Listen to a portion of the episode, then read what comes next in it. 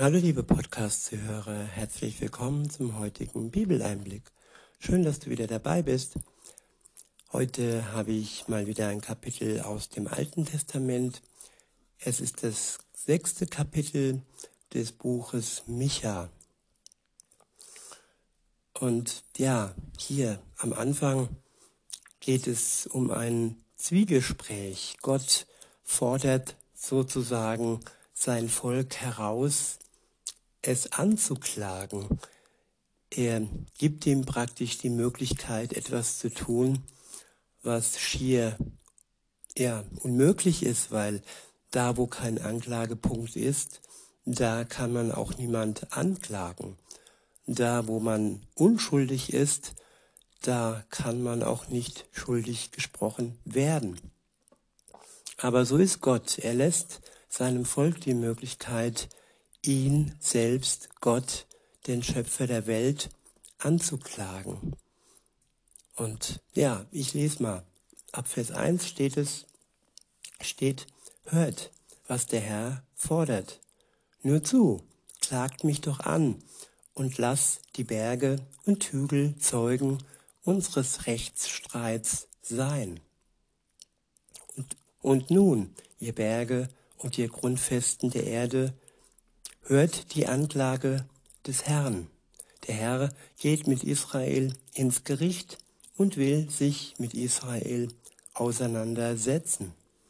Mein Volk, was habe ich dir zu Leide getan? Ja, der Herr möchte sich mit uns auseinandersetzen. Er ist eigentlich Gott, er ist mächtig, er steht über allem ja, was hat er es denn eigentlich nötig, sich mit den Menschen auseinanderzusetzen, mit ihm zu streiten und ähm, Anlaufpunkt zu sein, dass der Mensch ihn anklagen kann. All dies lässt er zu. Er ist ein offenes Buch und er, ja, lässt sich anklagen. Und ja, damit wir erkennen, dass es da eigentlich nichts gibt, was wir anklagen können.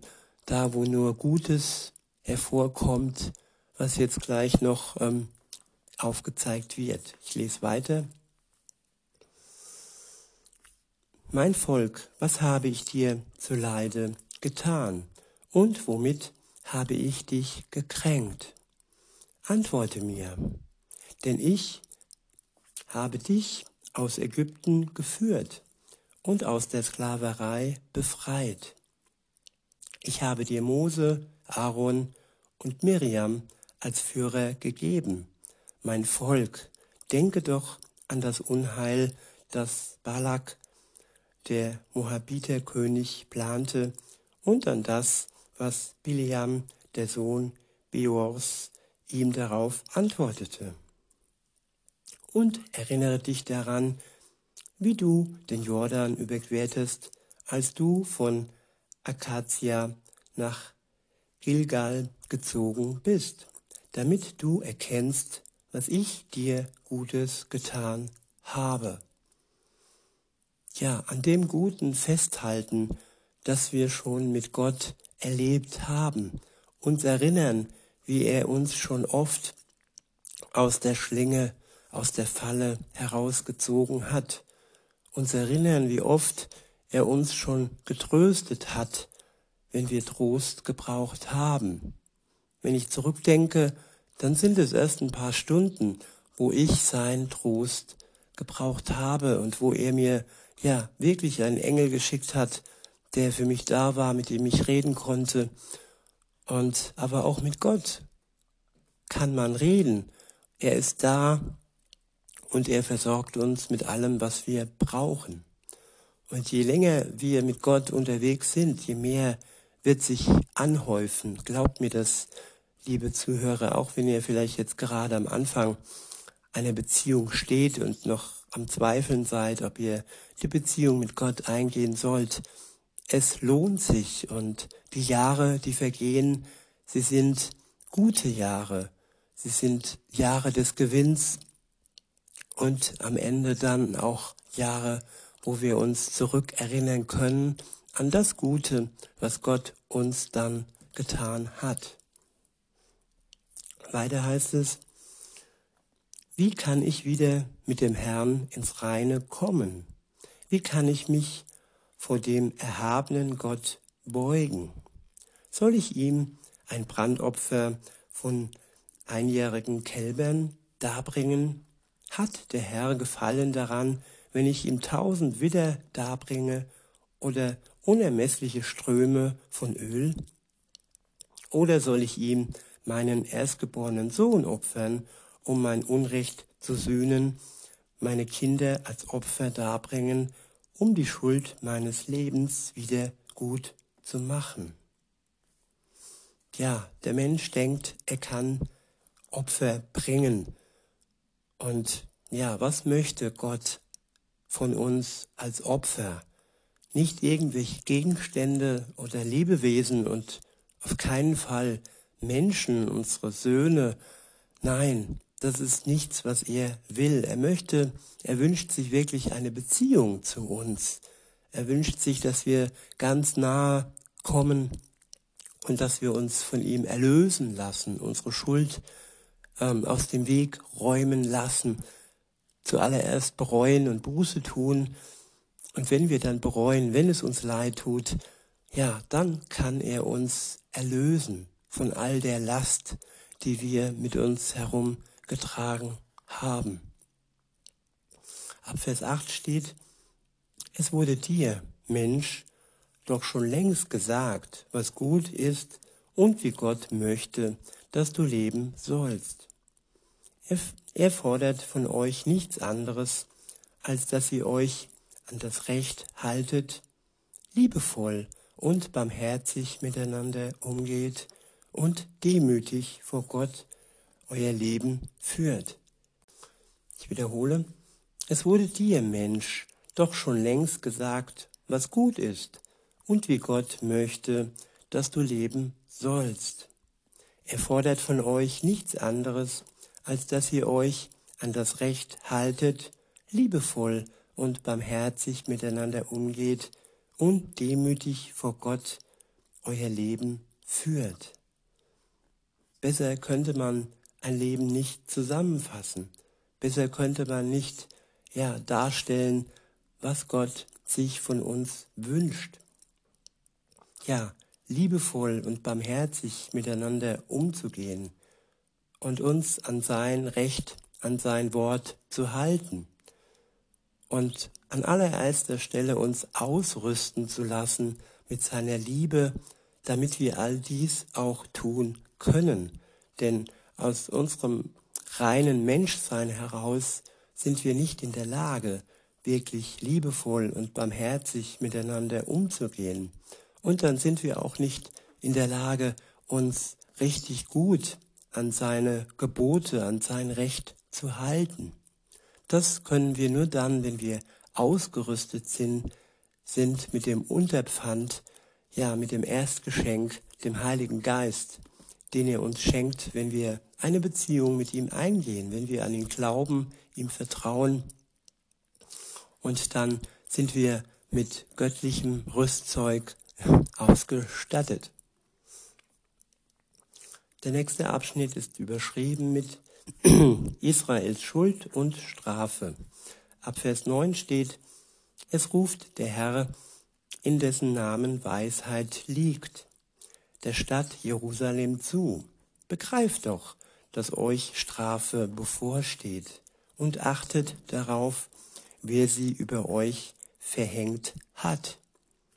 Sammelt, sammelt der Gottlose immer noch Unrecht erworbenes Gut in seinem Haus und misst er weiterhin mit dem verfluchten falschen Getreidemaß? Soll ich seinen Betrug mit der falschen Waage und den falschen Gewichten hinnehmen? Die Reichen in der Stadt verfolgen gnadenlos und brutal ihre eigenen Interessen, und alle Bewohner Jerusalems lügen und betrügen. Gott kann so einem Treiben nicht zusehen. Er hat seine Propheten geschickt, um ja sein Volk wach zu rütteln, um ihnen aufzuzeigen, dass sie wirklich übel und bösartig und ja sündhaft unterwegs sind. Und ja, er hat sich immer das Herz zerrissen und hat gehofft, Tag für Tag, Stunde um Stunde, Sekunde um Sekunde, dass sein Volk umkehrt. Und genauso tut er dies auch bei uns, liebe Zuhörer. Er hofft, dass wir erkennen, dass wir auf einem bösen Weg unterwegs sind und dass wir umkehren zu ihm und dass wir Buße tun und uns wirklich zu einem guten Leben mit ihm zusammen entscheiden, zu einer Beziehung mit Gott und zu einem wahrhaft sinnvollen und gutem Leben. Weiter heißt es ab Vers 13, deshalb werde ich euch mit Krankheit schlagen, um eure Sünden willen werde ich euch vernichten. Ja, ein böses Leben erntet Krankheit und Sünde erntet Vernichtung und Tod.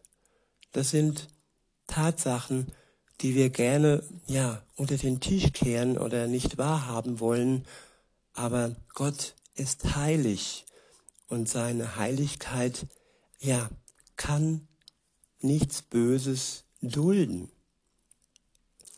Und weil er nichts Böses duldet, hat er uns Jesus Christus gesendet, seinen Sohn, der dem Bösen, der die Sünde ein für allemal den Stachel genommen hat, der die Sünde besiegt hat am Kreuz und somit auch den Tod besiegt hat am Kreuz und der uns genau das Gleiche, indem wir an ihn glauben, schenkt. Sieg gegenüber der Sünde und Sieg gegenüber dem Tod.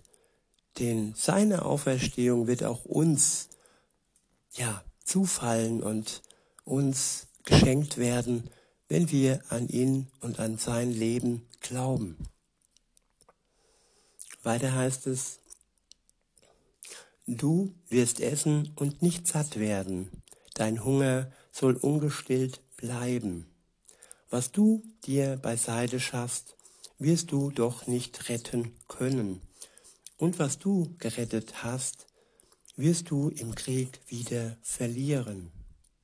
Du wirst säen, aber die Ernte nicht einbringen, und Oliven pressen, aber dich mit dem Öl nicht salben können. Und du wirst Trauben keltern, aber den Wein nicht genießen.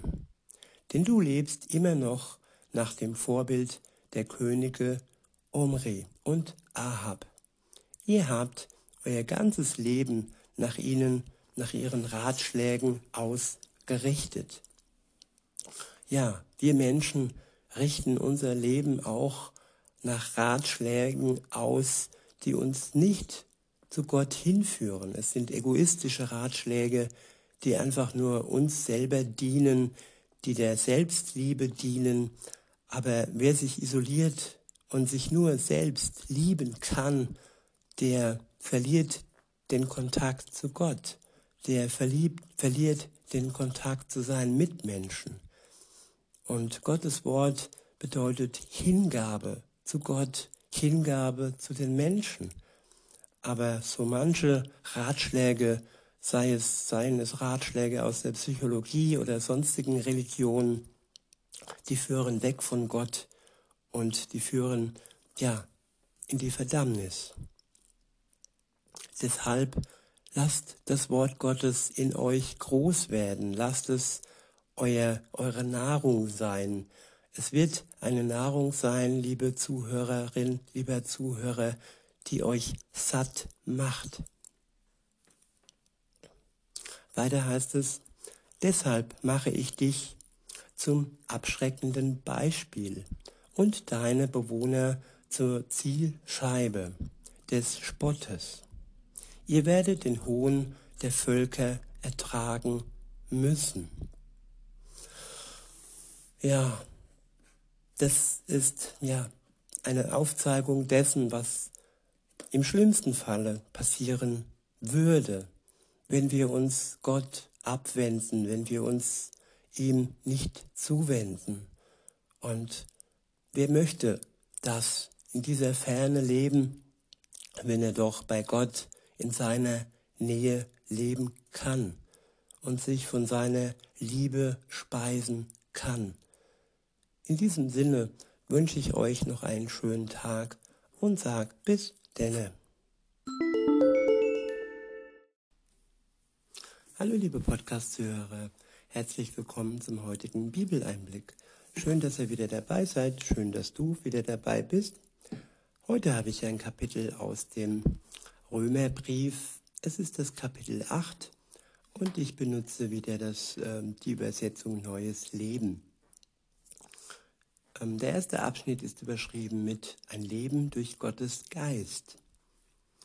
Der erste Satz beginnt und endet nicht mit einem Fragezeichen. Es ist eine Tatsache, es ist eine Wahrheit, es ist eine Feststellung und es ist auch eine Gewissheit, die du, liebe Zuhörerin, die du, lieber Zuhörer, Zuhörer, bekommen könnt, wenn ihr euch auf Jesus Christus einlasst, mit ihm eine Beziehung eingeht und ihm vertraut.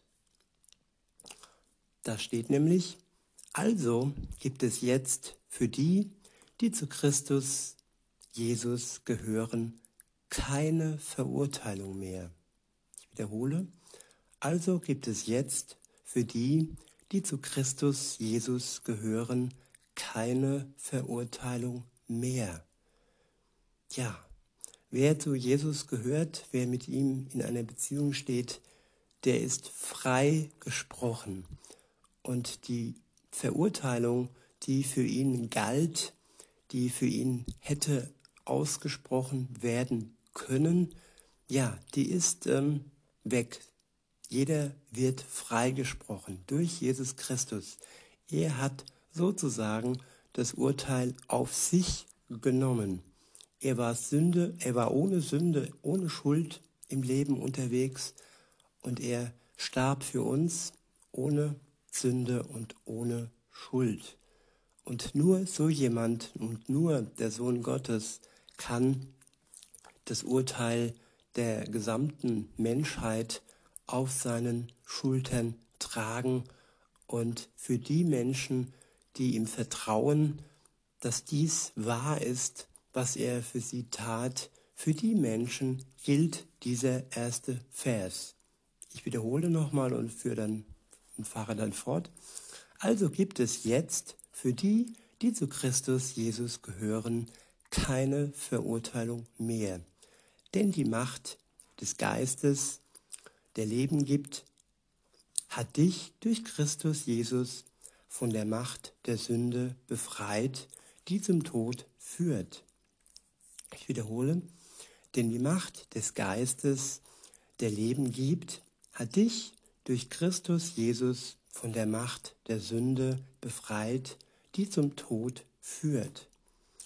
Es gibt sozusagen zwei Machtbereiche im Leben. Der eine Machtbereich ist der Machtbereich der Sünde.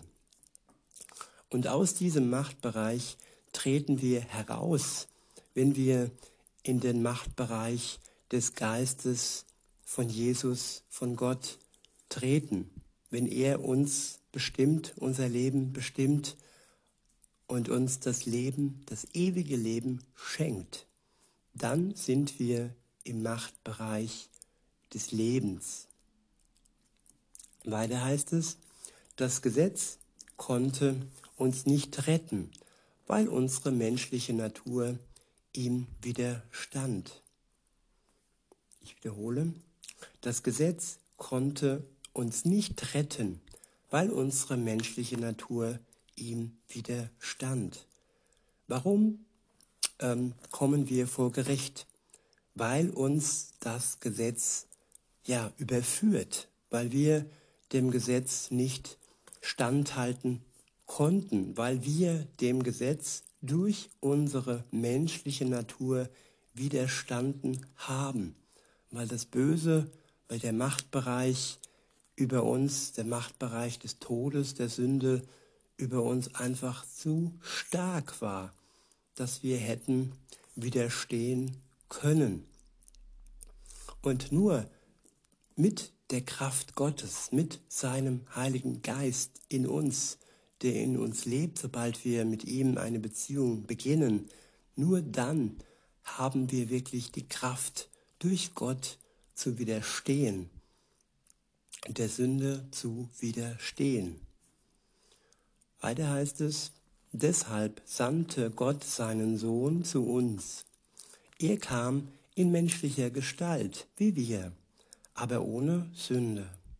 Gott zerstörte die Herrschaft der Sünde über uns, indem er seinen Sohn stellvertretend für unsere Schuld verurteilte. Das tat er, damit die gerechten Forderungen des Gesetzes durch uns erfüllt würden und wir uns nicht länger von unserer menschlichen Natur, sondern vom Geist Gottes leiten lassen. Der Geist Gottes leitet uns.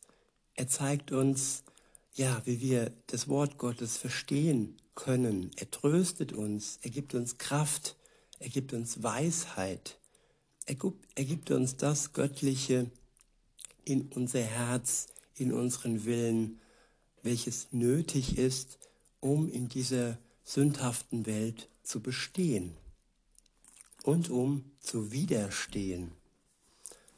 Weiter heißt es ab Vers 5, wer von seiner menschlichen Natur beherrscht wird, ist von, von ihren selbstsüchtigen Wünschen bestimmt.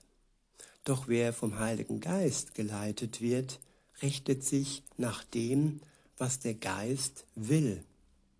Wenn du dich von deiner menschlichen Natur bestimmen lässt, führt das zum Tod. Doch wenn der Heilige Geist dich bestimmt, bedeutet das Leben und Frieden. Ich wiederhole, doch wenn der Heilige Geist dich bestimmt, bedeutet das Leben und Frieden. Denn die menschliche Natur steht Gott grundsätzlich feindlich gegenüber. Sie hat sich nicht dem Gesetz Gottes unterstellt und wird es auch nicht können.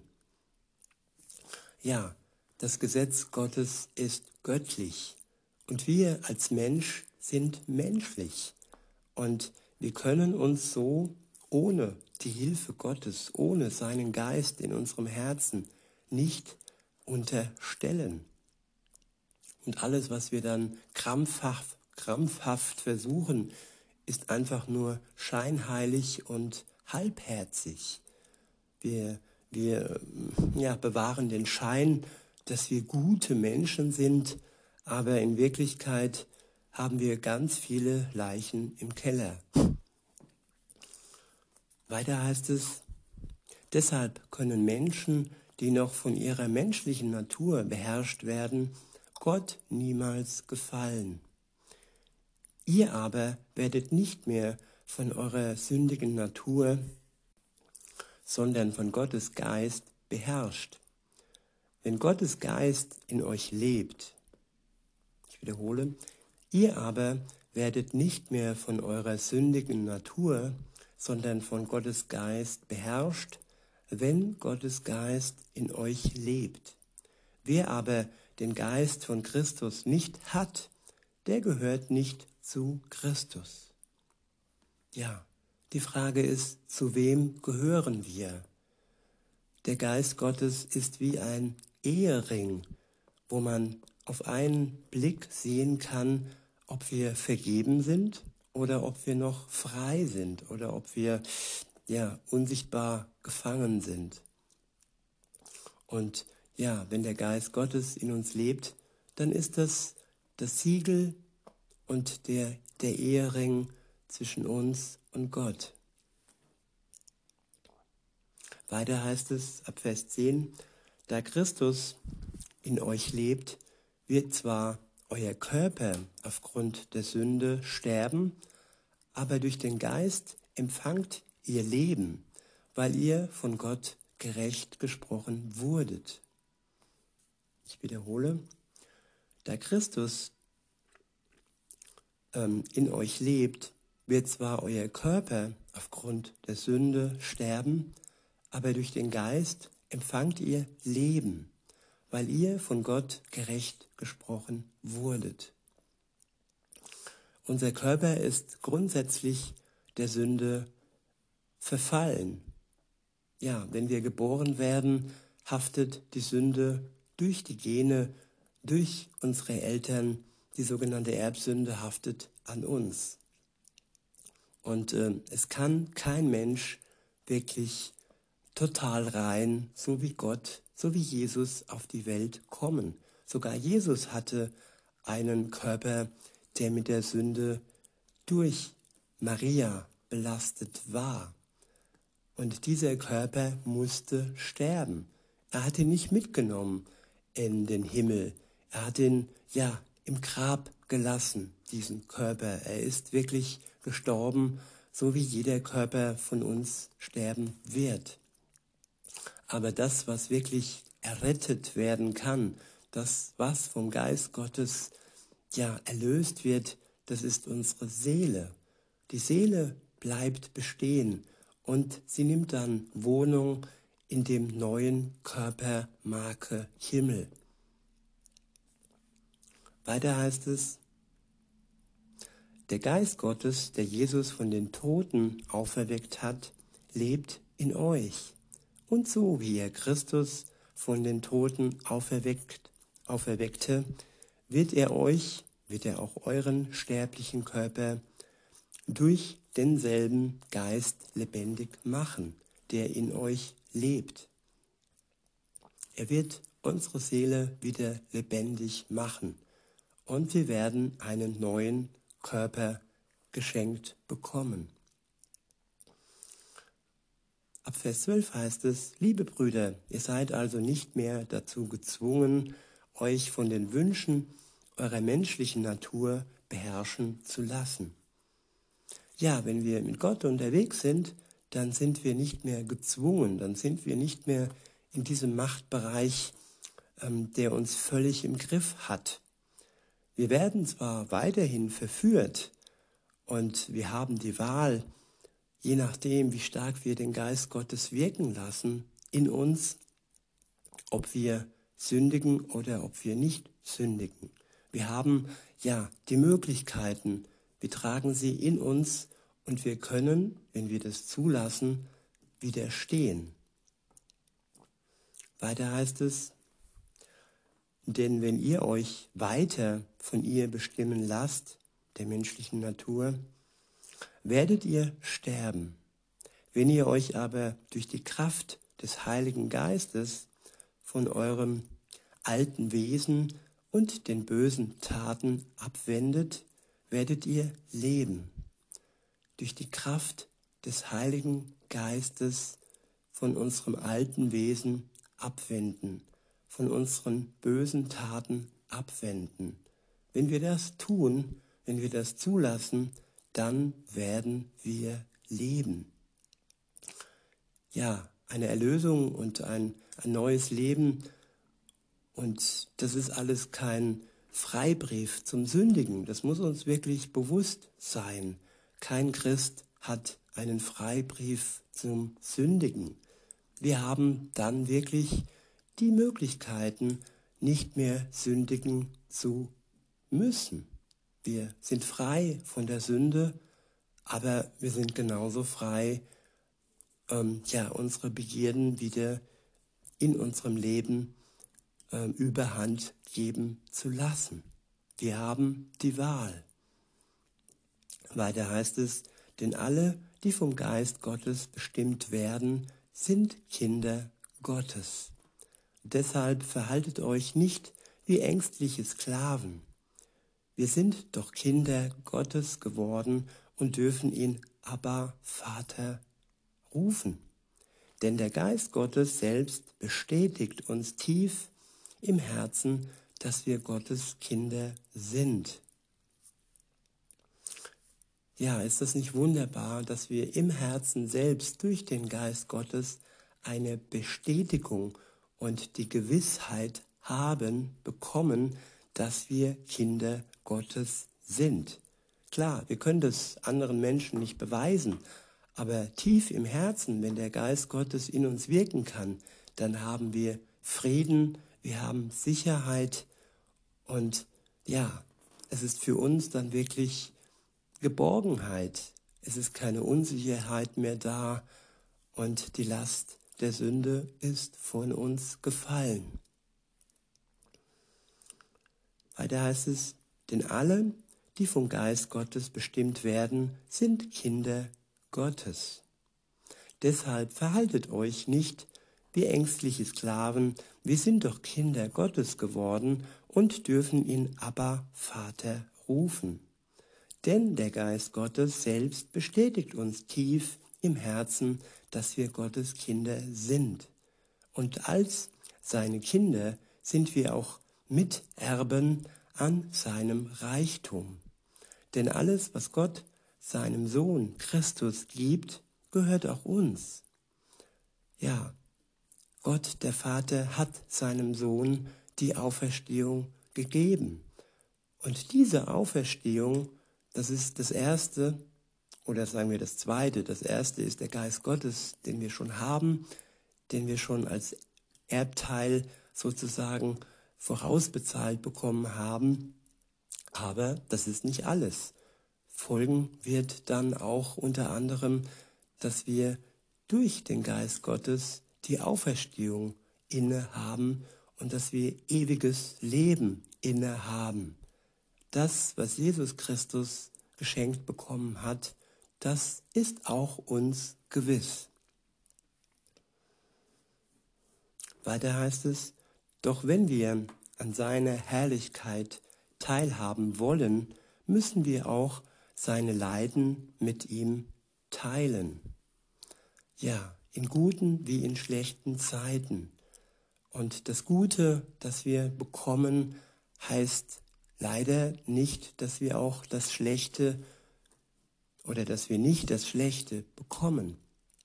Jesus hat gelitten und auch unser Leben hat manches Leid äh, inne und das können wir aber durch den Geist Gottes besser ertragen, wie ohne den Geist Gottes. Und wir haben die zukünftige Herrlichkeit vor Augen. Das ist auch die Überschrift des nächsten Abschnittes. Ab Vers 18 heißt es dann, ich bin aber davon überzeugt, dass unsere jetzigen Leiden bedeutungslos sind im Vergleich zu der Herrlichkeit, die er uns später schenken wird. Denn die ganze Schöpfung wartet sehnsüchtig auf jenen Tag, an dem Gott offenbar machen wird, wer wirklich zu seinen Kindern gehört. Nein, jetzt nicht falsch verstehen, liebe Zuhörerinnen, lieber Zuhörer. Gott wird es nicht uns offenbar machen, denn wir haben ja gelesen, wenn wir den Geist Gottes in uns tragen, dann haben wir Gewissheit. Nein, er wird es allen anderen offenbar machen, also allen anderen Menschen, vor allem die Menschen, die nicht mit Jesus unterwegs sind, dass wir seine Kinder sind. Im Moment können wir ja nur erzählen, Zeugnis geben, aber es ist noch nicht wirklich zu 100 Prozent offenbar, dass wir ähm, in den Augen der anderen Gottes Kinder sind. In unserem Herzen haben wir die Bestätigung und im Buch des Lebens stehen wir ebenfalls. Weiter heißt es ab Vers 20, alles auf Erden wurde der Vergänglichkeit unterworfen. Dies geschah gegen den Willen, durch den, der sie unterworfen hat. Aber die ganze Schöpfung hofft auf den Tag, an dem sie vom Tod und Vergänglichkeit befreit wird, zur herrlichen Freiheit der Kinder Gottes. Ich wiederhole, aber die ganze Schöpfung hofft auf den Tag, an dem sie vom Tod und Vergänglichkeit befreit wird, zur Herrlichkeit, zur herrlichen Freiheit der Kinder Gottes. Uns steht also eine herrliche Freiheit bevor als Kinder Gottes. Wenn wir uns Jesus anschließen, wenn wir ihm vertrauen und wenn wir uns von ihm unsere Schuld von der Schulter nehmen lassen. Und zuvor natürlich bereuen, dass das, was zwischen uns und Gott steht, unsere Schuld ist und unsere Vergehen sind. Wenn wir das bereuen, dann kann er uns durch unser Vertrauen in ihn erlösen, befreien und uns das ewige Leben schenken, zusammen mit seinem Geist. Und wir sind dann wirklich, ja, von der Vergänglichkeit befreit und stehen in der Herrlichkeit, in Freiheit als Kinder Gottes. Ab Vers 22 heißt es, denn wir wissen, dass die ganze Schöpfung bis zu diesem Augenblick mit uns seufzt, wie unter den Schmerzen einer Geburt. Und selbst wir, obwohl wir im Heiligen Geist einen Vorgeschmack der kommenden Herrlichkeit erhalten haben, seufzen und erwarten sehnsüchtig den Tag, an dem Gott uns in unserer vollen Rechte als seine Kinder einsetzen und uns den neuen Körper geben wird, den er uns versprochen hat. Nachdem wir nun gerettet sind, hoffen und warten wir darauf. Denn wenn man etwas schon sieht, muss man nicht mehr darauf hoffen. Und was ist die Hoffnung auf etwas, das man schon sieht?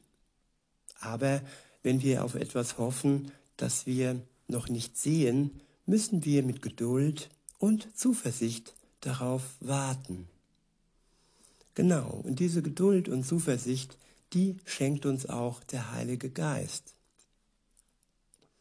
Denn in Vers 26 steht, der Heilige Geist hilft uns in unserer Schwäche.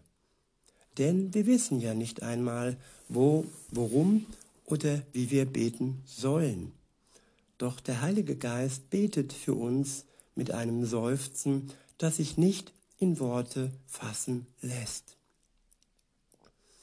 Ja, wenn wir in der Stille sitzen, die Hände falten und ja, uns so Gott hinwenden, dann hilft uns der Geist Gottes im Gebet, fürs Gebet, um die richtigen Worte zu finden.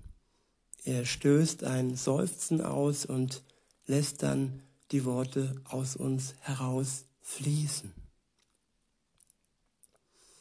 Weiter heißt es, und der Vater, der alle Herzen kennt, weiß, was der Geist sagt. Denn der Geist bittet für die, die zu Gott gehören, wie es dem Willen Gottes entspricht. Ja, und wenn das nicht Worte sind, wenn es nur ein Seufzen ist, dann weiß es Gott dennoch, was der Heilige Geist mit diesem Seufzen ausdrückt. Weiter heißt es, und wir wissen, dass für die, die Gott lieben und nach seinem Willen zu ihm gehören, alles zum Guten führt. Ja, und hier ist wirklich so die Wahrheit, alles wird gut. Alles wird gut für die, die mit Gott unterwegs sind, die ihm vertrauen. Weiter heißt es, denn Gott hat sie von hat sie schon vor Beginn der Zeit auserwählt und hat sie vorbestimmt, seinem Sohn gleich zu werden, damit sein Sohn der Erstgeborene unter vielen Geschwistern werde.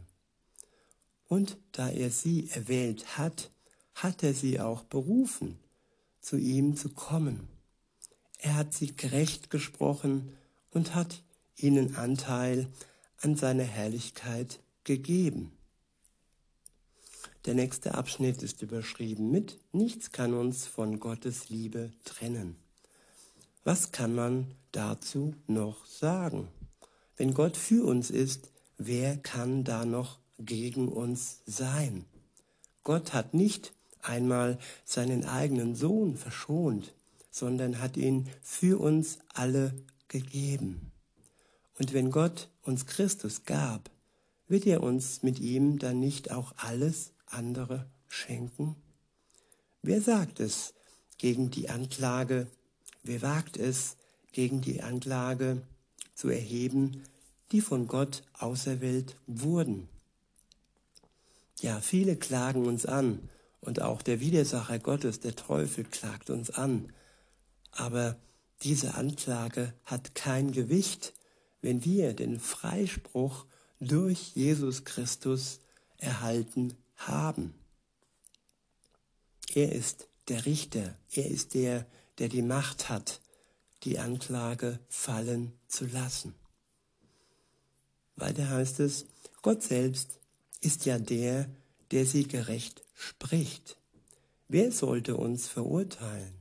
Christus Jesus selbst ist ja für uns gestorben. Mehr noch, er ist der Auferstandene.